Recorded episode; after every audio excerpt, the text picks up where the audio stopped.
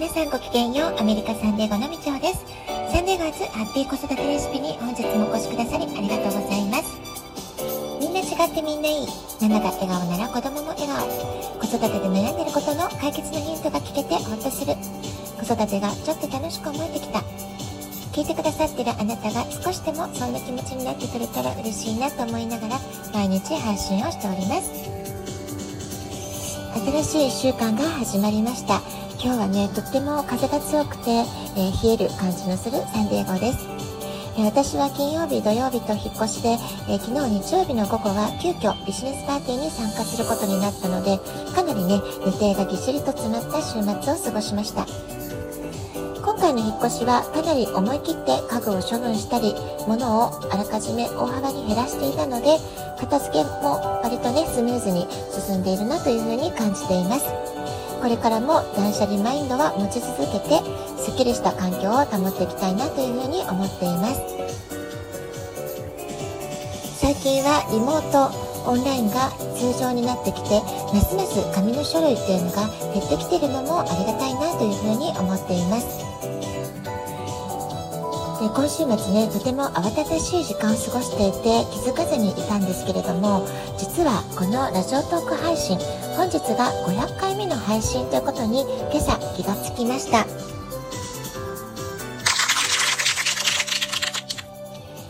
ね、なんかね500回っていうとなんかそうなんだって思ってちょっとびっくりしてしまったんですけれども、えー、これもね、えー、毎日10分程度の私のお話を聞いてくださっているあなたがいてくれるからです。本当にありがとうございます。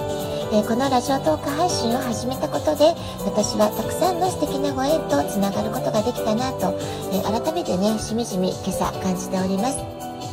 新しいことを始めるときはいつも勇気がいります。チャレンジや努力も必要です。でも頑張った結果というのは必ず誰かが見てくれていたりするものです。何より自分自身に対して自信がね持てるようになってきます。そして思いもかけないギフトという形で素敵な出来事に結びついたりもします。何を話そうかなと悩むことももちろん多々あるんですけれども子育てや仕事や家事マルチに頑張っているママたちを応援したいなそういう気持ちを込めてこれからも、えー、このラジオトーク配信を続けていけたらいいなというふうに思っています。最初このラジオトーク配信を始めた時は子育て中のママたちに向けての配信ということを意識して続けていたんですけれども、えー、続けているうちにねまだお子さんがいらっしゃらない若い女性や、えー、独身の女性も聞いてくださっているということをお便りなどで知るようになりました。これもねすごく嬉しいことだなというふうに思っています。これからも子育てのヒントや人生をより豊かに過ごせるためのヒントになるようなお話、ま、そういったことをね、え、発信し続けることができたらいいなというふうに思っています。こんなテーマで話してほしいなとか、えー、あなたから何かリクエストがありましたらぜひお便りで教えてください。昨日はビジネスパーティーでたくさんの人たちのスピーチを聞くという時間数時間ほど過ごしてきました。パーティーは私たちのファイナンスビジネスのリーダーのお宅で開催されたんですけれどもあらかじめ聞いてはいたんですけれども私はそこのお宅にお邪魔するのが初めてだったんですね。で行ってみると本当にお城みたいな豪邸で、えー、ホテルのパーティー会場かなと感じるほど広さも豪華なインテリアも何もかもがゴージャスで素晴らしいところでした。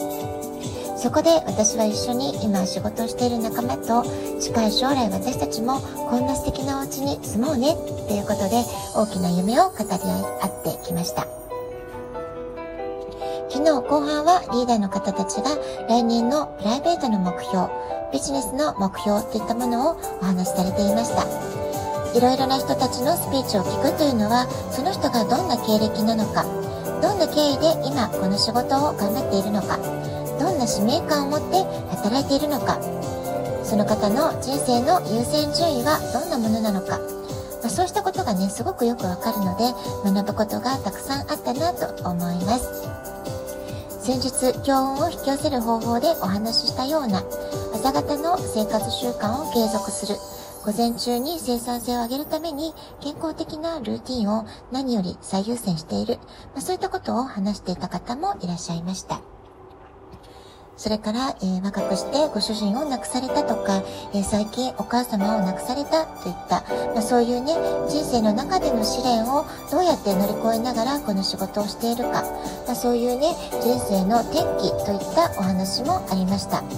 まあ、こうしたね悲しいストーリーをお聞きする時は、えー、話されてる方はもちろんですけれども聞いてる私たちも涙涙という場面がありました子育ても仕事も私たちの人生にとってどちらもとても大切な要素だと思います子育てを考えること人生を考えることえー、仕事を考えることは、えー、自分の人生をどう生きていくかというテーマにつながっているのではないかなというふうに思います。えー、昨日のようなね、パーティーの場面で夢とか大きな目標をたくさんの人の前で宣言するっていうのはとても勇気のいることなんですよね。でもそういったことをすることでたくさんの人のサポートを受け取ることができます。えー、私のラジオトークでもね有言実行というテーマでお話ししたかと思うんですけれども怖いけれども宣言をすることでむしろあなたのゴールをもっとね実現可能なステージに押し上げてくれるというか引き寄せることができる、まあ、そういったね原理原則を知っておくといいんじゃないかなと思います。そしてえー、多くの人に宣言するってことは自分に対してもねプレッシャーをかけることになりますよね。自分に対してその夢を実現する締め切りを定めたってことにもなるわけです、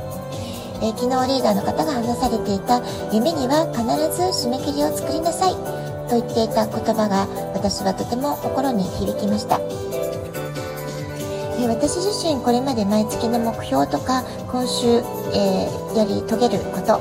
あ、そういったゴール、えー、はね、えー、書いてはいたんですけれども、あと毎年の目標とかですね、いろいろ期限を切って目標設定をしていたつもりだったんですけれども、私の場合はもっともっと大きな目標設定を、季節を具体的に自分で決めて、自分でノートに書いて仲間たちに宣言するってことをもうちょっと意識した方がいいかなっていうふうに昨日は感じたので、来年からはより意識してそういったことを実践していきたいなというふうに思います。えー、このラジオトークもね、大きな目標を掲げるというよりは、本当に毎日毎日、えー、今日、今日の配信を頑張る。今日の配信を頑張る。明日の配信を頑張るってことでね、本当に毎日目の前のことにフォーカスをしてくることしか私はできなかったんですけれども、それでね、続けてくると気がつけば500回を迎えていたっていう、そういう気がしています。で次はね500回までなんとかたどり着くことができたので次は1000回区切りを目指して頑張りたいなっていうふうに思っています。これからもどうぞよろしくお願いいたします。ラジオトークアプリインストールしておくといつでもスマホから聞くことができます。あなたのお便りお待ちしております。では今日はこの辺で。今日も素敵なお時間をお過ごしください。ごきげんよう。以上でした。さようなら。